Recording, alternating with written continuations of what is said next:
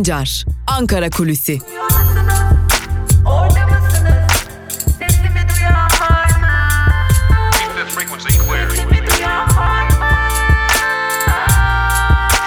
Özgürüz Radyo. Özgürüz Radyo. Özgürüz Radyo'dan ve Ankara Kulisi'nin ilk bölümünden merhaba sevgili dinleyenler. Ben Altan Sancar. Hafta içi her gün olduğu gibi bugün de Ankara Kulisi programıyla karşınızdayız. Bugün 30 Ekim Çarşamba ve bugün itibariyle Ankara'nın gündeminde neler var, kulislerde neler konuşuluyor, neleri takip edeceğiz bugün itibariyle bunları aktaracağız size. Ve ikinci bölümde ise gazete manşetleri ve günün öne çıkan yorumlarıyla karşınızda olmaya devam edeceğiz elbette ki. Yaklaşık bir saat boyunca sizlerle olacağız. Programımız sona erdikten hemen sonra da Özgürüz Radyo eş genel yayın yönetmeni Can Dündar Özgür Yorum ile hemen ardımızdan karşınızda olacak. Ankara Kulisi'ne başlarken küçük bir hatırlatmayı da yapalım ve öyle gündemimize geçelim. Özgürüz Radyo artık Google Play Store'dan ve App Store'dan uygulamalar ile de karşınızda. Hem Google Play Store'dan hem de App Store'dan indireceğiniz uygulamalarımız ile birlikte Özgürüz Radyo'nun hem yayın akışına ulaşabilir hem de dilediğiniz yer, her yerde çok daha hızlı bir şekilde yalnızca play tuşuna basarak Özgürüz Radyo'yu dinleyebilirsiniz. Yapmanız gereken tek şey 30 saniyenizi ayırıp Google Play Store'dan ya da App Store'dan uygulamalarımızı indirmeniz. Peki bugün neler konuşacağız? Dün saat 18 itibariyle Soçi'de varılan mütabakat gereği ortaya çıkan ateşkes durumu ve YPG'nin ya daha doğrusu Demokratik Suriye güçlerinin Türkiye sınırından 30 kilometre içeriye ağır silahları da alarak çekilmesi için tanınan mühlet doldu. Bu mühletin sonunda Rusya'dan bir açıklama geldi. Rusya çekilme planlanandan daha kısa sürede tamamlandı dedi. Türkiye tarafından da açıklamalar geldi. Hem Cumhurbaşkanı Erdoğan'dan hem de Milli Savunma Bakanlığı'ndan çeşitli açıklamalar yapıldı. Aslında bu açıklamalarda bir nevi Rusya'dan gelen çekilme tamamlandı açıklamalarını teyit eder nitelikteydi. Böylelikle Barış Pınarı Harekatı aslında 9 Ekim'de başlamıştı ve artık resmen sona erdi diyebiliriz. Zira artık bölgede Demokratik Suriye güçleri unsurları bulunmadığı için Türkiye Barış Pınarı Harekatı'nı en azından şimdilik durdurmuş durumda, sona erdirmiş durumda. Ancak çeşitli çatışma haberleri gelmiyor değil. Özellikle bölgeye intikal eden Suriye ordusuna bağlı birlikler ile sonradan Milli Suriye Ordusu adını alan daha önce ise Özgür Suriye Ordusu olarak hepimizin yakından bildiği örgütler arasında çatışmalar yaşanıyor. Özellikle dün yaşanan dikkat çekici bir çatışma vardı. Bu çatışma ve ardından Milli Savunma Bakanlığı'ndan yapılan 18 rejim unsuru ele geçirilmiştir. Açıklamaları dikkat çekiciydi. Yanlış anlaşılmasın Suriye toprakları içerisinde Suriye ordusuna bağlı birlikler Milli Savunma Bakanlığı'nın açıklamasına göre rejim unsuru olarak ele geçirildi açıklaması geldi. Tabi bu konuya ilişkin Milli Savunma Bakanlığı Rusya ile koordineli çalışmaların yürütüldüğünü belirtti. Öyle görünüyor ki bu konuya ilişkin olarak askerlerin Suriye ordusuna bağlı askerlerin ne olacağına dair de bir diplomatik trafik yaşanacak. Şu an itibariyle 18 Suriye ordusuna bağlı askerin Türkiye topraklarında ya da Türkiye topraklarının dışında Suriye'de Türk Silahlı Kuvvetleri ve Özgür Suriye ordusunun bulunduğu bölgede bulunduğunu belirtebiliriz. Bu önemli bir konu çünkü bu gündemi değiştirebilecek Suriye ile Türkiye arasında yeni büyük bir krize yol açabilecek bir konu. Bu konuda Rusya araya girmiş durumda aslında. Bu konuya ilişkin yoğun bir diplomasi trafiğinin gerçekleştirildiğini belirtebiliriz. Ankara'daki kaynaklarımız da bu diplomasi trafiğini doğruluyorlar. Şu an itibariyle rejim olarak adlandırılan Suriye ordusuna bağlı askerlerin Türk Silahlı Kuvvetleri'nin elinde olduğunu söyleyebiliriz. Tutuklu bulunuyorlar ya da gözaltında bulunuyorlar daha doğru tabirle. Ancak bu askerlerin geleceğinin ne olacağına dair diplomasi karar verecek. Rusya ile yürütülen görüşmeler karar verecek. Özellikle Rusya'dan gelen talebin Suriye ordusuna bağlı askerlerin yeniden Suriye ordusuna gönderilmesi şeklinde Türkiye tarafı da bu talebi değerlendiriyor. Önümüzdeki günlerde bunun da bir karara bağlanacağını söyleyebiliriz. Öte yandan biz tamamen dış politikaya odaklanmışken Türkiye içinde de gelişmeler yaşanmaya devam ediyor. Tabi hafta başından beri sizlere aktarıyoruz özellikle HDP'li seçmenlerde önemli kırılmalar yaşanıyor. HDP'nin yoğun olarak oy aldığı bölgelerde araştırmalarıyla tanınan araştırmacı ve gazeteci Yüksel Genç ile dün gerçekleştirdiğimiz görüşmenin ışığında edindiğimiz bilgilere göre Kürt seçmende iki yönlü bir eğilim hakim. HDP ne yapsın elinden bu kadar geliyor eğilimi varken aynı zamanda daha radikal eylemler yapılabilecekken yapılmıyor şeklinde de önemli bir eğilimin olduğunu ortaya çıkaran yeni bir çalışma devam ediyor. Yüksel Genç'in başında oldu. Tabi bu çalışma henüz kamuoyuyla paylaşılmadı ancak Yüksel Genç bu konunun ayrıntılarını bizlerle Özgürüz Radyo ile paylaştı. Bunu aktarabiliriz. Öte yandan Kürt seçmende dikkat çekici bir eğilimin de ortaya çıktığının altını çizdi Yüksel Genç ve lütfen bütün belediyeler istifa etsin. HDP'li belediyeler teker teker görevden alınırken orada durmanın bir anlamı yok şeklinde bir eğilimin olduğunu ancak bu eğilimin henüz bir karşılık bulmadığının da altını çizdi Yüksel Genç radyomuza verdiği bilgilerde. Tabii öte yandan e, iç politikada AKP'nin içindeki hareketlilik de devam ediyor. Daha doğrusu artık AKP içi diyemeyeceğiz. Çünkü AKP'den kopuşlarla birlikte yeni bir siyasi parti nasıl ortaya çıkacak konusunda özellikle gözler Ali Babacan'a çevrilmiş durumda. Tabii bu konuda dün de aktardığımız bilgiler var. Öyle görünüyor ki Ali Babacan bir medya grubuyla geliyor. Bu medya grubu ortaya çıkacak ilerleyen zamanlarda. Bu medya grubunun finansmanı da sağlanmış durumda ve Ali Babacan medyadaki tekerleşmeye karşı da önlemlerini alarak geliyor. Yeni kurulacak parti sadece AKP'den kopuşu değil özellikle yandaş medyada havuz medya ya da merkez medya olarak adlandırılabileceğimiz bölgelerden de kopuşlarla birlikte gelecek. Yani Ali Babacan ve ekibi yine kendi seslerini duyurabilecekleri bir ortamı yaratma hamlesini de yaparak gelme hazırlığındalar. Bu önümüzdeki zaman diliminde Türkiye siyasetinin de ne kadar hareketleneceğini gösteren önemli bir done olarak karşımızda duruyor. Her ne kadar dış politikaya odaklansak da ve yine dış politika nedeniyle bütün bakışlar milliyetçilik üzerinden Barış Pınarı Harekatı Kuzey ve Doğu Suriye'ye çevrilmiş olsa da Ali Babacan kısmen de olsa daha önce konuşmaya başlayan Ali Babacan kısmen de olsa sessizliğe bürünmüş olsa da alttan alta çalışmalarını devam ettiriyor. Bu önemli bilgiyi de verelim ve tekrarlayalım. Ali Babacan ve ekibi bir medya grubuyla geliyor. Bunu da hatırlatalım. Tabi gün içerisinde bugün neleri tartışacağız? Dün Cumhuriyet Bayramı'ydı 29 Ekim'de. 29 Ekim'de her yıl olduğu gibi AKP döneminin özellikle son yıllarında dikkat çeken tartışmalar yaşanıyor. Rejim tartışmalarına varan tartışmalar yaşanıyor. Bugün de dünden kalan o konuları da konuşmaya devam edeceğiz. Tabi dün salı günüydü aslında mecliste partilerin grup toplantılarını gerçekleştirdiği gündü ancak 29 Ekim Cumhuriyet Bayramı nedeniyle bu grup toplantıları yapılmamıştı. Hem resmi tatil olması nedeniyle hem de planlanan etkinliklerin gerçekleştirilmesi amacıyla bu programlar, bu grup toplantıları yerine getirilmemişti. Bugün gözler bir yandan da Türkiye Büyük Millet Meclisi'nde olacak. Siyasi partilerin grup toplantıları gerçekleştirilecek. Bizler de her hafta olduğu gibi bu haftada partilerin, siyasi partilerin grup toplantılarını sizlere Özgürüz Radyo üzerinden ulaştıracağız diyelim ve Ankara Kulisi'nin ilk bölümünü burada noktalayalım ve başta yaptığımız hatırlatmayı sonda tekrarlayalım. Özgürüz Radyo'nun Ankara Kulisi programının ilk bölümü burada sona eriyor. İkinci bölümde gazete manşetleri ve günün öne çıkan yorumlarıyla karşınızda olmaya devam edeceğiz. Küçük bir ara veriyoruz. O küçük aranın ardından yeniden sizlerle olacağız. Özgür Radyo'dan ayrılmayın. Şimdilik hoşçakalın.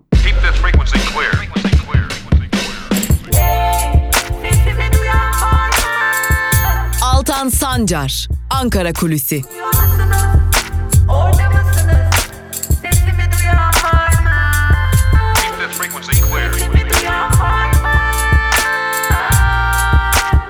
Özgürüz Radyo.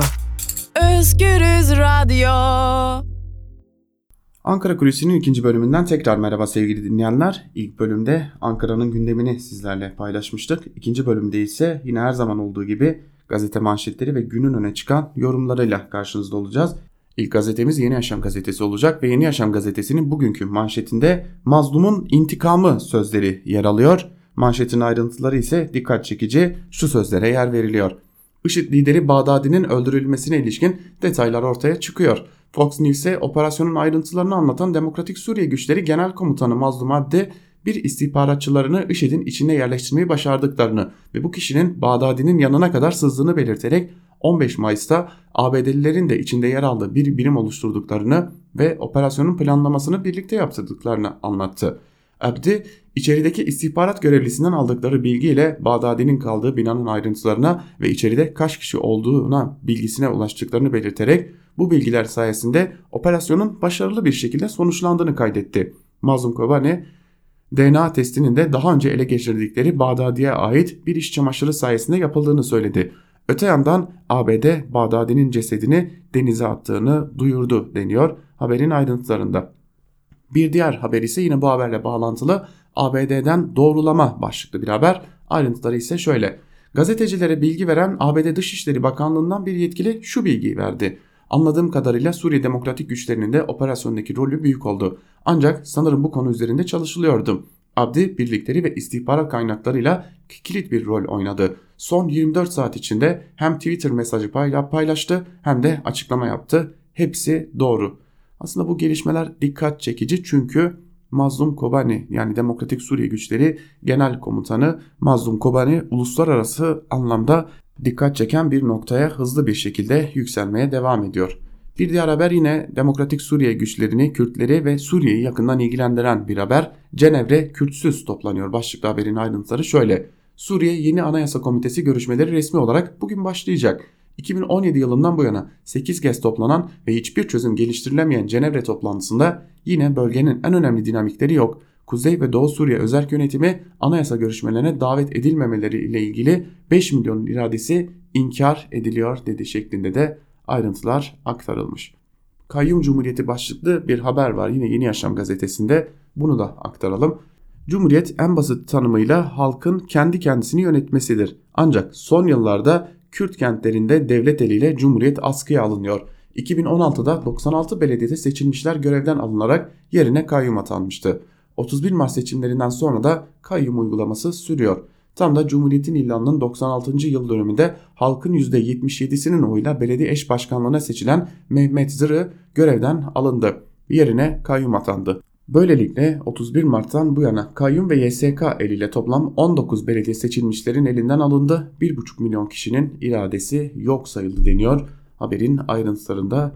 Ancak belki de en dikkat çekici bölüm 1,5 milyon kişinin iradesinin yok sayılması ki bu Türkiye açısından gerçekten korkunç bir rakama tekabül ediyor. Geçelim Evrensel Gazetesi'ne. Evrensel Gazetesi halklar değişim istiyor manşetiyle çıkmış bugün. Ayrıntılar ise şöyle. Dünyanın farklı ülkelerinde gerçekleşen hak arama eylemlerini değerlendiren akademisyen Alpan Telek, dünya bir dönüşüm çağında sistem çatır diyor. İnsanlar yeni bir kardeşlik ağı inşa ediyorlar. 2008'de başlayan hareketlerde hükümetler son derece güçlüydü ve değişime direnmişlerdi. Bugün sistem son derece kırılgan hale geldi dedi. İran farklı kentlerinde işsizlik ve yoksulluğa karşı başlayan gösterilere polis ateş açtı. Kerbela'da 18 kişi yaşamını yitirirken 800 kişiden fazla kişi de yaralandı. Sendikalar 4 günlük grev kararı ilan etti. Yasağa karşın halk Tahrir Meydanı'na çıktı. Erken seçim çağrısı yapan Sadır'a mektupla yanıt veren Başbakan Abdülmehdi, Sadır'ın Hadiyel Amiri ile hükümet için anlaşması şartını koştu deniyor haberin ayrıntılarında. Tabi bu değişim talepleri sadece Irak'ta karşılık bulmuyor. Lübnan'da fiiliyata döküldü. Hariri'den istifa açıklaması geldi. Bu konuya ilişkin Evrensel Gazetesi'nde yer alan haberde ise şunlar aktarılıyor. İşsizlik, vergiler ve yolsuzluğa karşı yüz binlerin alana çıktığı Lübnan'da Başbakan Saad Hariri'den istifa açıklaması geldi.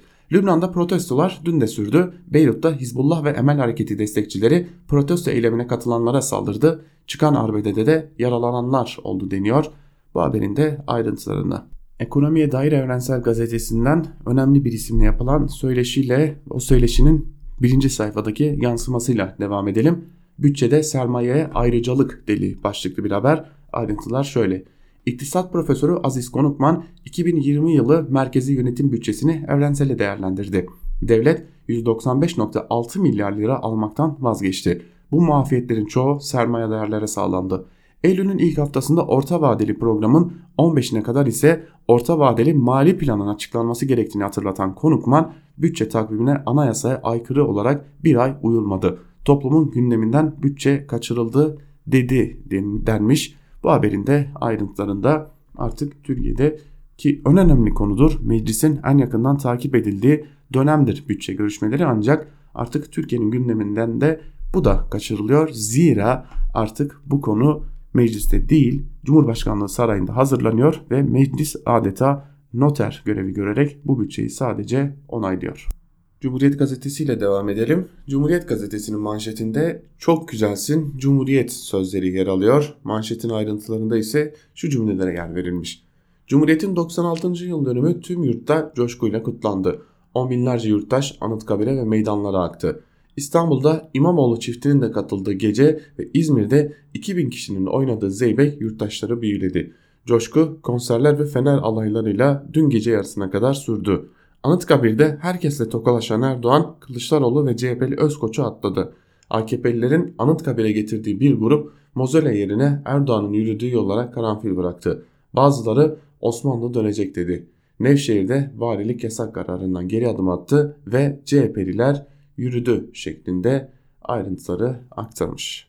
Sen misin patronu tutuklatan başlıklı bir diğer haber ile Cumhuriyet Gazetesi ile devam edelim. 301 madencinin yaşamını yitirdiği Soma katliamı davasını yürütürken görev yeri değiştirilen mahkeme başkanı Aytaç Ballı'ya ceza gibi gizli terfi notu verildi. İzmir Bölge Adliye Mahkemesi önce davada Soma Holding patronu Can Gürkan'a verdiği tutukluluk kararını kaldırdı. İzmir Bölge Adliye Mahkemesi 14. Ceza Dairesi'nin verdiği not Ballı'nın meslekte yükselmesini engelledi. Mahkeme Gürkan'ın maden ocağı işletme yasağını da kaldırdı. Gürkan'ın avukatı duruşmada keser döner sap döner diye gözdağı vermişti deniyor haberin ayrıntılarında. Adaletin geldiği noktayı da göstermiş oluyor. Zorunlu ve paralı çalıştay başlıklı bir diğer haber ise şöyle. Çevre Bakanlığı'na bağlı Türkiye Çevre Koruma Vakfı'nın yapacağı 3 günlük çalıştaya 200'den fazla şirket ve laboratuvarın katılımı zorunlu tutuldu. Antalya'da 5 yıldızlı otelde planlanan çalıştaya katılım kişi başı 3750 lira. ÇMO Başkanı Doktor Bozoğlu bakanlığın salonları bomboş, meslektaşlarımız düşük ücretle çalışıyor. Bir de görüş bildirmek için para veriyorlar sözleriyle duruma tepki gösterdi denmiş. Cumhuriyet Gazetesi'nin birinci sayfasında yer alan bu haberde de. Cumhuriyet Gazetesi'ni de burada noktalayalım sevgili dinleyenler ve Bir Gün Gazetesi'ne geçelim. Bir Gün Gazetesi düzen değişmeli manşetiyle çıkmış. Manşetin ayrıntılarında ise şunlar yer alıyor. Türkiye son 17 yılda AKP iktidarının neoliberal ve gerici politikalarının kıskacında şekillenen bir düzene hapsoldu. Yönetime geldiği ilk yıllarda emperyalizmin desteğini arkasına alan siyasal İslam bugün ülkeyi her anlamda çöküşün eşiğine getirdi. Cumhuriyetin 96. yılını geride bırakırken eşit, adil, özgür, demokratik ve bağımsız bir Türkiye olan ihtiyaç her geçen gün daha yakıcı bir hal alıyor. Evet, memleketi tek adamın iki dudağı arasına hapseden, yargıyı iktidarın bir uzvuna dönüştüren, patronu besleyip emeği yerlerde tekmeleyen, laikliğin zerresini bile bırakmayan, eğitimi ve kültürü çölleştiren bu köhne düzen değişmeli. Karanlık tünelden çıkış, laik, demokratik, eşit ve bağımsız Türkiye idealini önüne hedef olarak koyan, kararlı ve direngen bir mücadeleyle mümkün olabilir denmiş manşetin ayrıntılarında. Boğaz'ı da saraya bağlayacaklar başlıklı bir diğer haberiyle devam edelim. İstanbul Büyükşehir Belediyesi'nin yetkilerine darbe niteliğinde yeni bir yasa taslağı hazırlandı. Taslağa göre Büyükşehir Belediyesi'ne ait olan yetkiler başkan ve yöneticileri ve ile üyeleri Cumhurbaşkanı tarafından atanacak yeni kurullarla kurullara devredilecek. İstanbul Büyükşehir Belediyesi'ne ait olan yapıların denetim yetkisi de Boğaziçi Başkanlığı ile ilçe belediyelerine bırakılıyor. TUMOP İKK Sekreteri Akçelik artık kıyı, sahil şeridi ve öngörünün bölgelerine ait plan, plan değişiklikleri ve revizyonları bakanlık tarafından yapılarak direkt onaylanmak üzere Cumhurbaşkanlığına sunulacak. Bu değişiklik korunan alanların geleceğinin ne olacağı konusunda ciddi şüpheler uyandırıyor denmiş haberin ayrıntılarında. Aslında belediyelerin yetkilerinin tırpanlanacağını çok uzun zamandır bekliyorduk. Biliyorduk da buna yönlü bu yönlü bir hazırlık olduğuna dair biz Özgürüz Radyo'da neredeyse Ağustos ayında önemli bilgiler paylaşmıştık sizlerle. İşte geldiğimiz bu dönemde de bu yönlü adımlar atılmaya devam ediliyor. Geçelim Sözcü gazetesine. Devlet millet el ele koştuk Anıtkabir'e manşetiyle çıkmış Sözcü gazetesi ve manşetin ayrıntılarında şunlara yer veriliyor. Ulu Önder Atatürk'ün bizlere emaneti olan Cumhuriyet'in yıl dönümünde onun huzuruna çıktık. Atamıza sevgimizi haykırdık. Cumhuriyeti koruma sözü verdik. Türkiye dün 82 milyon tek yürek olup Cumhuriyet coşkusunu yaşadı. 7'den 70'e herkes elinde Türk bayrakları ve Atatürk posterleriyle caddelere çıkıp 29 Ekim'i kutladı. Ankara'da ise bir başka heyecan ve gurur tablosu vardı. Sabah devletin zirvesi Anıtkabir'i ziyaret etti. Ardından kapılar halka açıldı. Anıtkabir dışında ve içinde izdiham yaşandı. Atanın huzuruna çıkanlar emanetin olan cumhuriyeti ilelebet koruyacağız diye haykırdı deniyor haberin ayrıntılarında. Sözcü gazetesinden bir haber ile devam edelim. Hedef özgürlükleri daha fazla genişletmek sözünün sahibi Abdülhamit Gül ve bu başlıktaki haberin ayrıntıları şöyle. Hukukun üstünlüğü demokrasimizin ve diğer özgürlüklerin daha da geliştirilmesi hedefimizdir diyen Abdülhamit Gül sözlerini şöyle sürdürdü. Bugün bizlere düşen bir birlik beraberlik ruhu içinde cumhuriyetimizi yüceltmektir. Yargı reformu stratejisiyle Türkiye demokrasisini daha da güçlendirmeye, hak ve özgürlükleri geliştirmeye, genişletmeye dair iradesini ortaya koymuştur şeklinde Abdülhamit Gül'ün açıklamalarına yer vermiş. Sözcü gazetesi gerçekten Sözcü gazetesinin çizgisinde son zamanlarda fazlasıyla dikkat çeken bir değişiklik var. Karar gazetesine geçelim. Karar gazetesinin manşetinde aklınızdan geçirmeyin sözleri yer alıyor. Ayrıntılar ise şöyle. Yargı reform paketinde küçük yaşta evliliklerle ilgili yer alacağı dile getirilen düzenleme tartışma yarattı. Çocukla evlilik gerçekleşmesi durumunda ceza ertelensin maddesine muhalefet sert tepki gösterdi. Türkiye Büyük Millet Meclisi Fırsat Eşitliği Komisyonu üyesi Gamze Taşçıer bu yönde bir düzenleme istismara kapı aralar kabul edilemez dedi. Yargı reformu strateji belgesi kapsamında çıkarılacak paketlerde küçük yaşta evlilikle ilgili bir madde yer alacağı iddiası kamuoyu, kamuoyunun gündemine geldi. Daha önce de konuşulan ancak tepkiler üzerine rafa kaldırılan hükmün yaş farkının onun üzerinde olmaması ve evliliğin gerçekleşmesi durumunda cezanın ertelenmesi şeklinde hayata geçirileceği öne sürüldü. Dikkat çeken başlığa muhalefetten tepki geldi. Bu yönde bir teklifin komisyona iletilmediğini belirten Türkiye Büyük Millet Meclisi Fırsat Eşitliği Komisyonu üyesi CHP'li Gamze Taşçıer, AKP'li vekillerin önereceği ifade ediliyor. Mağduriyetlerin iletildiğini söylüyorlar. Ortada tasarı yok ama bu yönde bir düzenleme kabul edilemez dedi. Komisyonun İyi Partili üyesi Tuğba Vural Çokal da hiçbir koşulda çocuk yaşta evliliğin önünün açılması açılmaması gerektiğini dile getirdi deniyor haberin ayrıntılarında. Siber depreme de hazır değiliz başlıklı bir diğer haberi aktaralım. Yine Karar Gazetesi'nden ayrıntılar şöyle. Türkiye'de 22-27 Ekim'de yaşanan siber saldırı internet erişimini çökertti. Uzmanlar alarm zilini çaldı. Pazar olduğu için etkisi sınırlı kaldı ancak altyapıda büyük açık var. Önlem alınmazsa bir sonraki saldırı yıkım olur. Operatörlerden bankalar birçok noktayı etkileyen internette erişimin kesilmesine yol açan siber saldırı dikkat çekmedi. Ancak saatler içinde yaşananlar Türkiye'nin bu alandaki yetersizliğini ortaya koydu. Siber güvenlik araştırmacısı Eyüp Çelik saldırının ilkel olmasına ve 15 bin dolarlık maliyetle yapılmasına rağmen etki yarattığını söyledi. Hafta sonu yaşanmasının ise avantaj sağladığını belirtti. Türkiye'deki kuruluşların bulut ortamındaki verilerini yurt içindeki merkezlere aktarmasının zorunlu hale getirildiğini anlatan Çelik, altyapı eksiklikleri nedeniyle sistem savunmasız dedi biçiminde de Türkiye'nin aslında siber alanda ne kadar zor durumda olduğunu gösteren bir haberi de aktarmış. Geçelim yandaş gazetelere bir de yandaş gazetelere göz atalım ve ilk olarak Milliyet Gazetesi ile başlayalım. Milliyet Gazetesi tek yumruk manşetiyle çıkmış. Manşetin ayrıntıları ise şöyle. Cumhurbaşkanı Erdoğan, Türk milletinin geleceğine yönelik tehditlere karşı tek yumruk olduğunu söyledi. YPG PKK'nın çekilmesi için verilen 150 saatlik sürenin de dolduğunu ilan etti ve şunları kaydetti. YPG PKK'nın Suriye'nin kuzeyinde belirlenen bölgeden çekilmesi için tanınan sürenin 18'de dolduğunu hatırlatan Erdoğan, Rusya terör örgütlerinin buradan tamamıyla çıkarıldığı bilgisini yetkili mercilerimize vermiş bulunuyor. İnşallah Barış Pınarı Harekatı'nı en kısa zamanda toparlamanın gayreti içerisindeyiz ifadelerini kullandı. Erdoğan ilgili bakanların güvenli bölgeye ilişkin görüşmelerini de sürdürdüklerini söyledi deniyor bu haberin ayrıntılarında. Tabi söz konusu Kuzey ve Doğu Suriye ya da Suriye totalde biz özellikle bakacağız.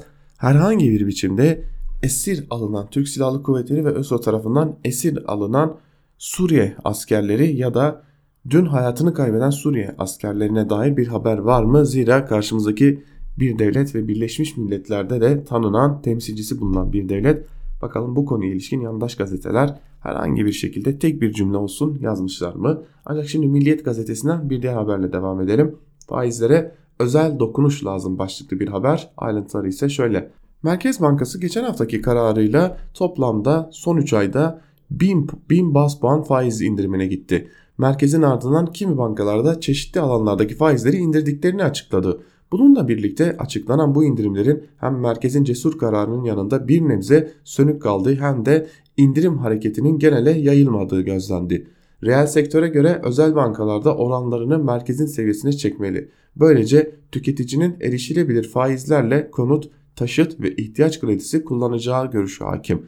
Genelde yayılan bir faiz indiriminin piyasaları canlandıracağını vurgulayan reel kesim kendi maliyetlerinin düşmesinin de enflasyon hedefine katkı yapacağını düşünüyor denmiş bu haberin ayrıntılarında da. Ve Milliyet gazetesinde az önce bahsettiğimiz Suriyeli askerlere dair tek bir ibare göremiyoruz. Geçelim Hürriyet gazetesine. Hürriyet gazetesi devriyede görürüz manşetiyle çıkmış bugün ve ayrıntılarında şunlara yer veriliyor. Türk-Rus mutabakatına göre terör örgütü PKK-YPG çekilmesi için tanınan 150 saat dün sona erdi. Erdoğan Rusya'nın çekilmenin tamamlandığını bildirdiğini söyledi. İletişim Başkanı Altun çekilip çekilmediklerini devriyede göreceğiz şeklinde konuştu deniyor. Bu haberin de ayrıntılarında bu kadar büyük bir özgüvenle bir ülkenin topraklarında olmak da gerçekten akıllara çok fazla soru getiriyor ama geçelim bir diğer habere. Ve yine bugün yandaşların herhalde ortak haberlerinden biri her ne kadar Suriye'deki dolan süre ise bir de faiz konusu var. Bankalara faizi indirin çağrısı başlıklı bir haber de Hürriyet gazetesinde yer alıyor. Ve bu haberin ayrıntılarında da şunlar aktarılmış. Türkiye Odalar ve Borsalar Birliği Başkanı Rıfat Hisarcıklıoğlu Merkez Bankası'nın 10 puanlık faiz indiriminin reel sektörü memnun ettiğini söyledi. Kamu bankalarımız faizleri hızla indirdiler. Özel bankalarda ise hala bir atalet var. Faizleri yeterince indirmiyorlar. Kredi musluklarını gerektiği kadar açmıyorlar. Ekonominin büyümesine bir destekle bankalardan gelmesini bekliyoruz şeklinde aktarılmış bu haber. Ekonomiyi yine kredilerle büyütmeye çalışacaklarını da buradan anlıyoruz. Şimdi az önce Karar Gazetesi'nden siber güvenliğe dair bir haber aktarmıştık. Hürriyet Gazetesi'nde de bu konuya ilişkin bir diğer haber var. Beştepe'de siber istihbarat atağı başlıklı bir haber. Ayrıntılar ise şöyle. Cumhurbaşkanlığı siber tehdit istihbarat ağı oluşturdu. Cumhurbaşkanlığı Dijital Dönüşüm Ofis Başkanı Ali Taha Koç, siber güvenliğin artık ciddi bir ulusal güvenlik konusu olduğunun altını çizerek amaçlarını özetledi. Milli ürün ve çözümlerle caydırıcı olmak şeklinde.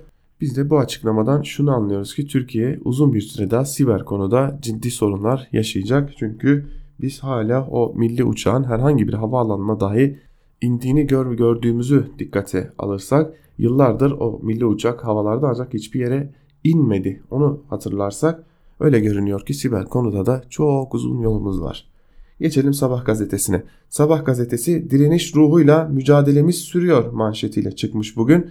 29 Ekim kutlamalarını manşetine taşımış. Ayrıntılar ise şöyle.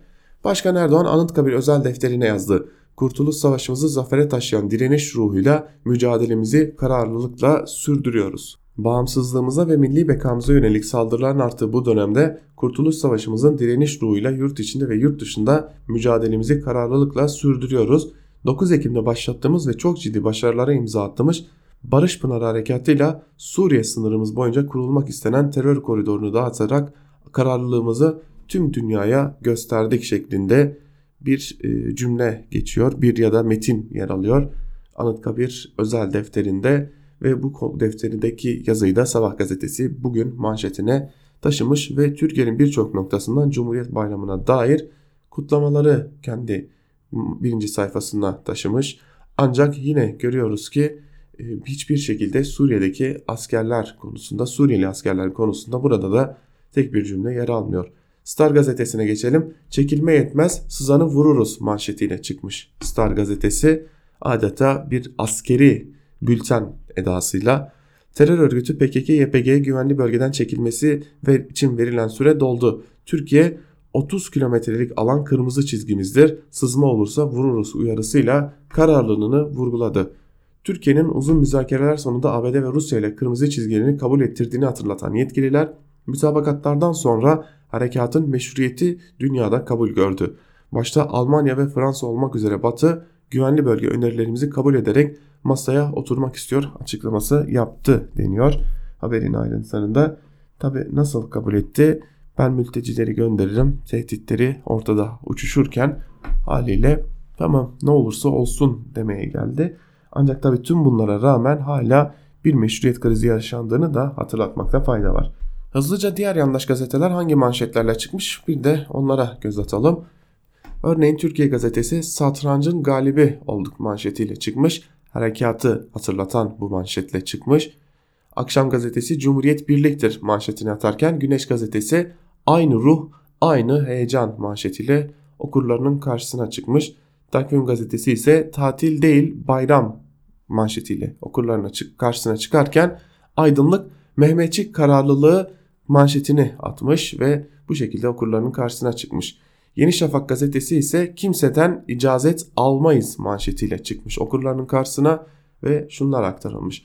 Cumhurbaşkanı Erdoğan Cumhuriyet'in 96. yıl dönümünde Barış Pınarı Harekatı mesajı verdi. Ülkenin geleceği söz konusu olduğunda şehadete yürümeye hazır 82 milyon vatandaşımız olduğunu belirten Erdoğan, Türkiye hiç kimseden icazet almadan sadece kendi kararı ve imkanlarıyla istediğini yapabileceğini göstermiştir dedi şeklinde aktarılmış ve yine baktığımızda birinci sayfaya 18 rejim askeri yakalandı başlıklı bir haber var.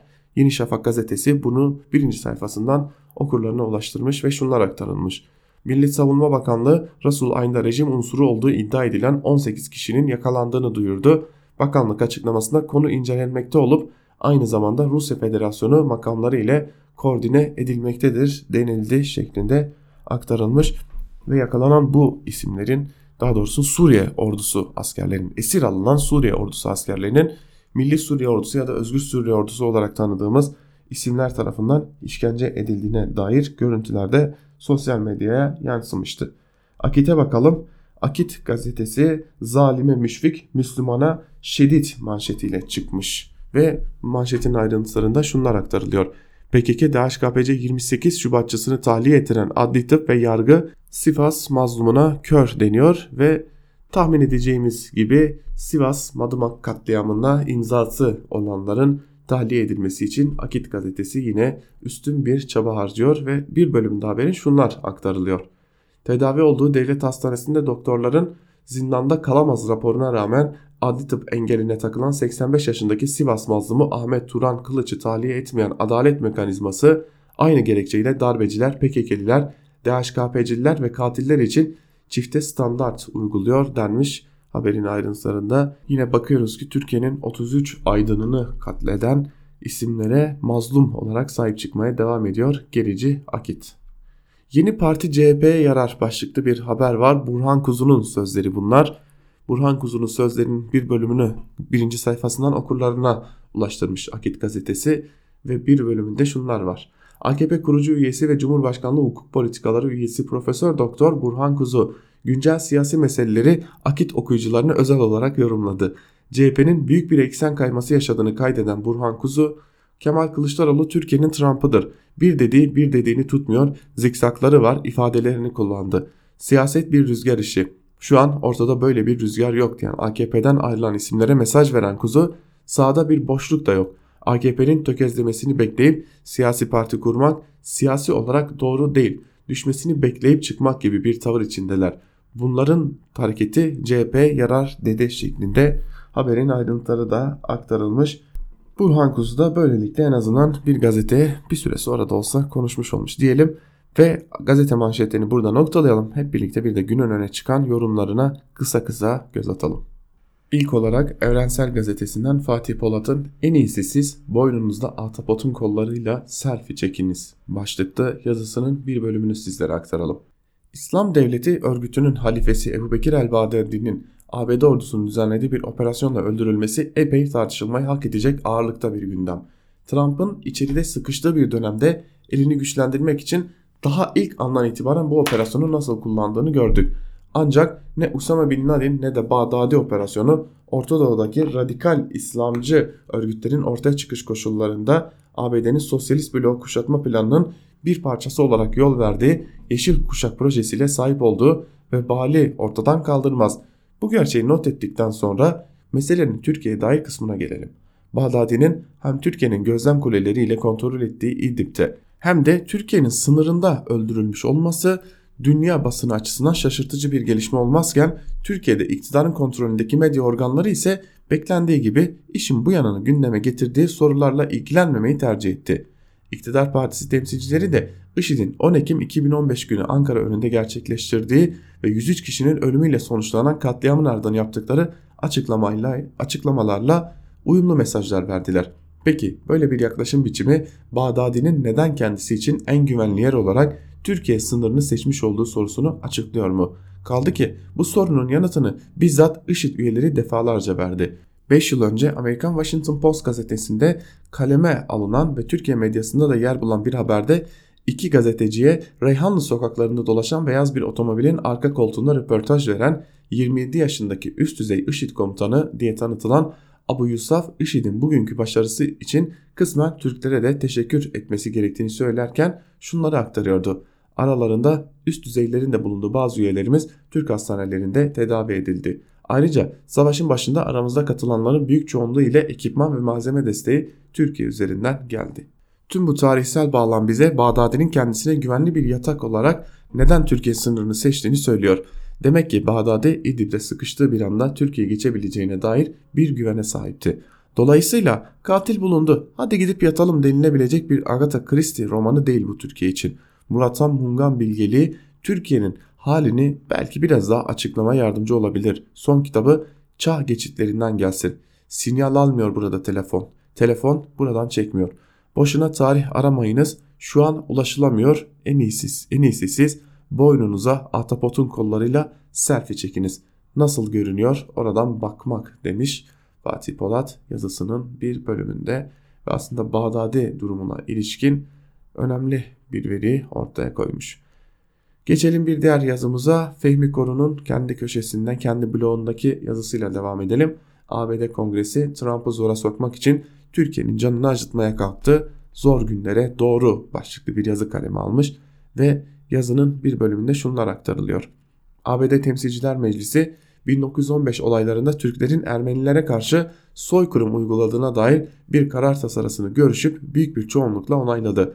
Aynı metin senatoda görüşülüp oradan da onay alır ve Trump'ın gücü gelişmenin önünü kesmek için yetmezse Türkiye'nin neredeyse yarım asırda çıkmasını önlemek için büyük gayretler sarf ettiği Ermeni tasarısı bu defa ABD Kongresi tarafından kabul edilmiş olacak. Ermeni tasarısını şu dönemde kongreye taşıyanların bunu Türkiye'nin ve AKP'nin iktidarının canını acıtmak için yaptıkları çok belli. Her yıl 24 Nisan dolaylarında yaşanan gerilimin şimdiye çekilmesinin başka bir anlamı yok. Ayrıca Ermeni karar tasarısı ile birlikte eş zamanlı olarak bir süredir gündemden düşmüş görülen Türkiye'nin Suriye politikası ile ilgili ağır yaptırımlar yine dün gece Temsilciler Meclisi'nden geçirildi. Suriye politikası ve son zamanlarda kurduğu Rusya ile yakın ilişkileri yüzünden Türkiye'nin yalnızca ABD'den silah ve donanım alması yasaklanmakla yetinilmiyor, başka ülkelerin Türkiye silah satması da engelleniyor. Bu arada her iki politikanın izlenmesinde rol almaları sebebiyle bazı isimlere de yaptırımlar öngörülüyor, vizeleri iptal ediliyor. ABD'de hesapları varsa donduruluyor. Cumhurbaşkanı Tayyip Erdoğan'ın servetin araştırılması da karar kapsamına sokuluyor. Halkbank dosyası da metne eklenmiş görünüyor. Stratejik ortaklığı bir tarafa bırakın düşman koymaz böyle kapsamlı yaptırımları. Kararın Türkiye'nin ve AKP iktidarının canını acıtmak için çıkarılmak istendiği o kadar belli ki ülkemiz ABD'li politikacılar tarafından bu karar tasarısıyla İran, Venezuela ve Rusya ile bir tutulmuş oluyor. Umarım her iki girişim de tasarı halinde kalır. Tasarıyı görüşen Temsilciler Meclisi'nin canını acıtmayı gözüne kestirdiği bir başka isim daha var. Donald Trump o. Bir süredir kamuya kapalı komisyon toplantılarıyla gündeminde tuttuğu Trump'ı azletmeye, azletmeyle sonuçlanma çabalarında sona yaklaşıldı ve yarın soruşturmanın açık toplantılarla sürmesi oylanacak. Doğal olarak Trump'ın ve kadrosunun bütün dikkati azil soruşturması üzerine yoğunlaşacak. Kendi derdine düşmüş Trump, hakkında karar verecek Demokrat Parti ağırlıklı temsilciler meclisi ile Türkiye yüzünden ters düşmeyi göze alabilir mi dersiniz diye de soruyor Fehmi Koru bu yazısının bir bölümünde. Hemen Karar Gazetesi'nden Kemal Can'ın yazısıyla devam edelim. Kavgada yumruk sayılır başlıklı yazının bir bölümü şöyle. Erdoğan'ın dış politika meselelerindeki tutumunun fıtratla kolay giyilebilir uslup alışkanlığıyla ve dönemin ruhuyla elbette yakın ilişkisi var. Fakat çok uzun süre ülke yönetiminde söz sahibi olmuş sağ popülist refleksin geleneksel tavrıyla da uyumlu olduğu açık. Dünya özellikle de Batı ile hep kompleksli ve ikircikli bir ilişki içindeki Türkiye'nin dahil olma, kabul görme, fayda sağlama çabasının milli hassasiyetlerle uyumu sağ siyasetin ana meselelerinden biri. Bu gerilimi yönetirken kimin hangi argümanlarla idare edileceği özel bir önem taşıyor. Açıkta yaşayanlar, yaşananlar oransız görünse de yüksek perdeden çıkışlar milleti motive ederken kapalı kapılar ardındaki pazarlıklar ve yüksek uyum kabiliyeti ise devletleri idare ederken işe yarıyor. Bu farklı ritim ve önceliklerin birbiriyle uyumunun sağlanması mümkünse birbirini destekleyebilmesi gerekiyor. Çok kabaca içeride sağlanan kuvvetli desteğin yani milleti idare yeteneğinin dışarıda işe yaraması kavgacılık görüntüsüyle sonuç alabilmenin yani diğer liderleri idare becerisinin de içeride işe yaraması lazım. AKP başlangıç misyonu olarak dış politika açısından idare etmeye çalıştığı her kesime, millete ve güçlü dünya devletlerine uyumlu verimli bir entegrasyon vaat etmişti. Bu genel vaat yıllar içinde AB ile bütünleşme, ABD ile güçlenen stratejik ortaklık, İslam dünyasının sorun çıkarmayan liderliği, bölgenin güçlü aktörü olma gibi çeşitli biçimler aldı. Yeni Osmanlıcılık gibi hayaller yarattı. Herkesin açısından farklılaşan ekonomik politik faydalar da üretebildiği oldu. Hemen her iddia belirli bir anda asıl hedef olarak gösterilebildi, kısa süreli bir başarı hikayesine çevrilebildi. Erdoğan'ın kişisel becerisiyle de ilişkilendirilen başarılı dönemeçler işaret edildi. Toplam bir başarıdan alınmış büyük bir sonuçtan bahsetmenin zorunlu, zorluğu anlık başarı durumları imal etmenin önemini daha da arttırıyor. Açıkçası bu konuda masalarda ve ikili temaslarda Erdoğan'ın önüne hala bazı fırsatlar sunuluyor. Geçtiğimiz haftalarda yapılan ikili mütabakat ve önümüzdeki günlerde biçimlenecek güvenli bölge TOKİ'si için açılabilecek krediler bu başlıkta düşünülebilir. Ancak meselenin milleti idare kısmındaki sıkıntı bir türlü giderilemiyor. Gerilim ve tansiyon üretmedeki tekrarlar sonuç alıcılık iddiasını desteklemediği için ekonomide olduğu gibi bilançonun bütününe bakanların sayısı artıyor. Kaybedilebilir sahiden kazandırmayan kavgaya ilgi azalıyor. Bu yaklaşım muhalefeti idare edil edebildiği kadar milleti idare etmeye yetmiyor demiş Kemalcan yazısının bir bölümünde. Star gazetesinden Yalçın Akdoğan'ın petrol aşkına başlıklı yazısıyla devam edelim. Akdoğan yazısının bir bölümünde şunları aktarıyor. ABD Savunma Bakanı Esper, ABD Suriye'nin kuzeydoğusundaki petrol yataklarının kontrolünü sürdürecek derken ABD ordusunun petrol yataklarını tehdit eden güçlere ciddi yanıt vereceğini duyurdu. IŞİD'in eylemlerini finanse etmek için kullanılan petrol kaynaklarının artık ABD'nin Suriye masraflarını karşılamak için kullanılacağı düşüncesi var. En azından Trump bu niyetini açıkça ifade ediyor. Suriye petrollerini bir ganimet olarak görüyor ve Suriye'nin petrol yataklarının ABD'li şirketler tarafından işletileceğini söylüyor. Bu yüzden de ABD Suriye'den çekilmek yerine petrol bölgelerine tahkimatı sürdürüyor. Hat zatında Suriye denilince ilk akla gelen hususlardan birisi petrol olarak görünmüyordu. Irak ve Suudi Arabistan'a göre daha düşük rezervlere sahip olan Suriye'nin iç savaş, savaş sebebiyle ciddi bir üretime sahip olmadığı da biliniyor. Suriye petrolü hem kalitesi hem de düşük üretim sebebiyle ciddi bir stratejik unsur olarak görünmüyordu. Bugün ise Suriye'de devam eden alan hakimiyeti kurma mücadelesinin temel motivasyonu petrol olmuş durumda. Venezuela nasıl en büyük petrol rezervlerine sahip ülke olmasına rağmen üretim ve satış noktasındaki engellemeler sebebiyle geri sıralarda yer alıyorsa Suriye'nin de bugün öyle olduğu ama şartlar değiştiğinde petrol konusunda farklı konuma geleceği düşünülür. Suriye'deki petrol alanlarının %80'inin PYD'nin kontrol ettiği alanlarda olduğu belirtiliyor. Esad'ın PYD ile anlaştığı yönündeki yorumlar bu açıdan çok anlamlı değil. Çünkü rejim petrol alanlarının kontrolünü ele almak istiyor. Rusya'nın desteğiyle PYD'yi farklı alanlara süpürmek veya kendi kontrolünde yönetim alanları oluşturmaya çalışıyor. Suriye denklemi her geçen gün değişiyor. Mücadelenin aktörleri de motivasyonu da stratejik hesapları da gün be gün farklılaşıyor. Türkiye kendi ulusal güvenliği ve milli çıkarları bağlamında bölgeden terör örgütlerini temizlemeye çalışırken diğer ülkeler açıkça bir petrol savaşına girişmiş durumda diyor Yalçın Aktan'da yazısının bir bölümünde. Geçelim Hürriyet gazetesinden Sedat Ergin'in yazısına.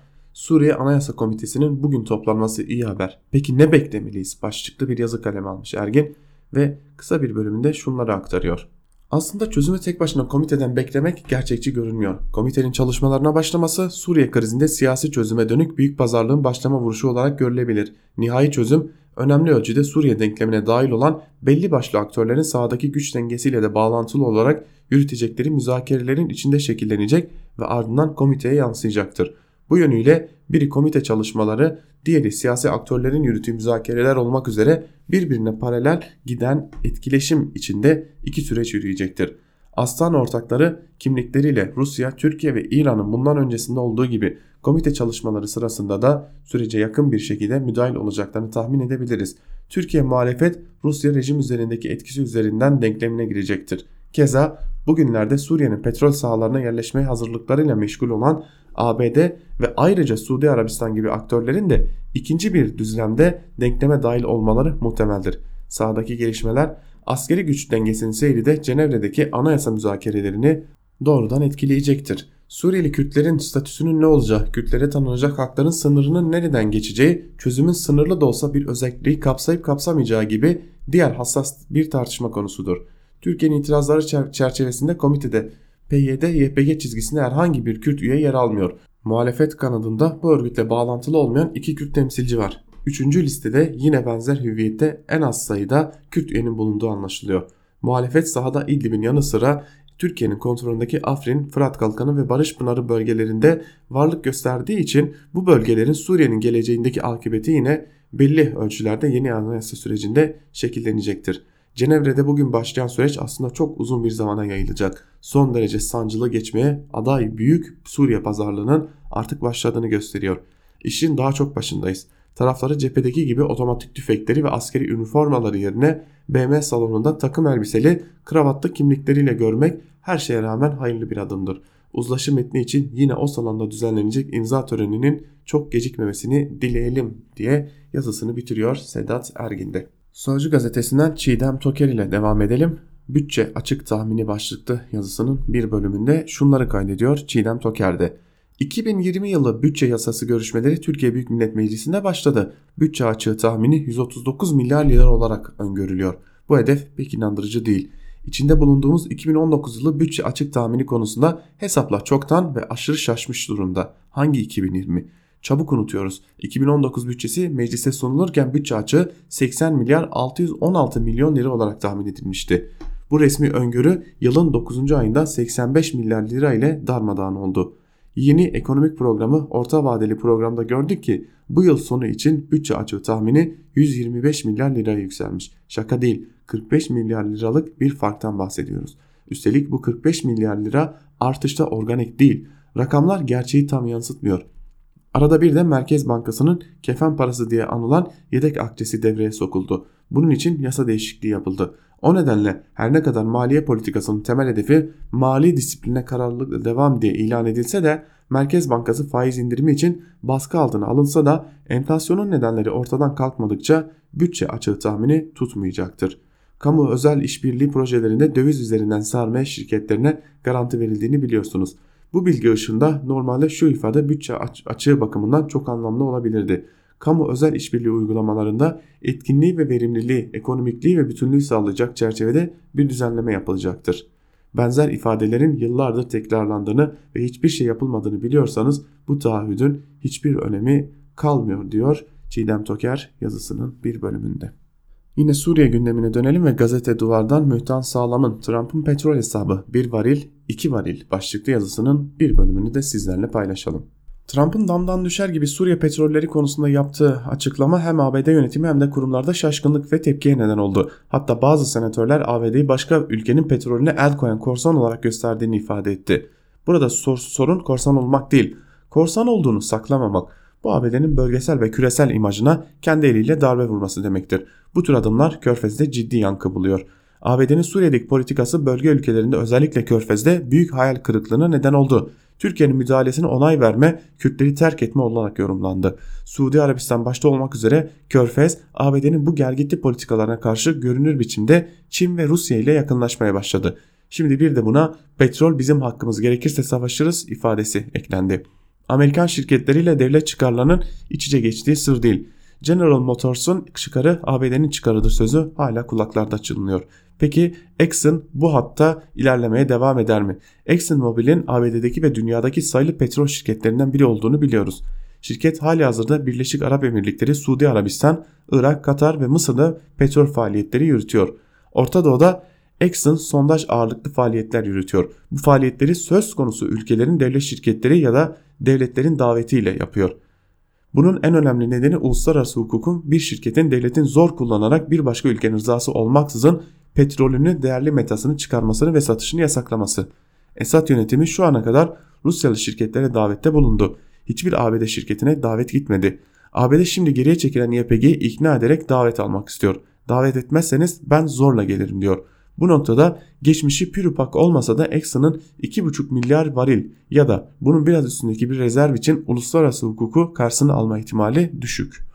ABD şimdi bir yanda bugüne kadar gündemde tutmadığı Suriye petrolleri konusunda bir karar vermek zorunda. Üstelik bu kararı Trump'ın seçim hesapları ve Suriye politikası konusunda yarattığı hayal kırıklığını onaracak şekilde yapmalı. Suriye petrolü çok önemli diyen Trump ne kadar önemli bunun sınırı nedir sorusunu dürüstçe yanıtlamalı. Dahası Suriye petrolleri diyelim ki çok önemli. Güçlüyüm onun için haklıyım iddiasına yaslanan bu politika ABD'yi gözü dönmüş bir yağmacı yapar. Üstelik bunu diğer ülkelerde kılıfına uygun yapmayı başarmışken ayrıca ABD müttefikleri dahil diğer ülkeleri hay- hayatta kalma güdüsüne güvenlik denklemine itiyor. Yaratılan bu atmosferi tersine çevirmek de sanıldığı kadar kolay değil diye de yazısını sonlandırıyor Mühtan Sağlam. Biz de Mühtan Sağlam'ın bu yazısıyla birlikte Ankara Kulisi'ni burada sonlandırıyoruz. Sözü ve yorumu eşkenel yayın yönetmenimiz Can Dündar'a bırakıyoruz. Yarın yine aynı saatte görüşmek dileğiyle sevgili dinleyenler. Özgür Radyo'dan ayrılmayın. Şimdilik hoşçakalın.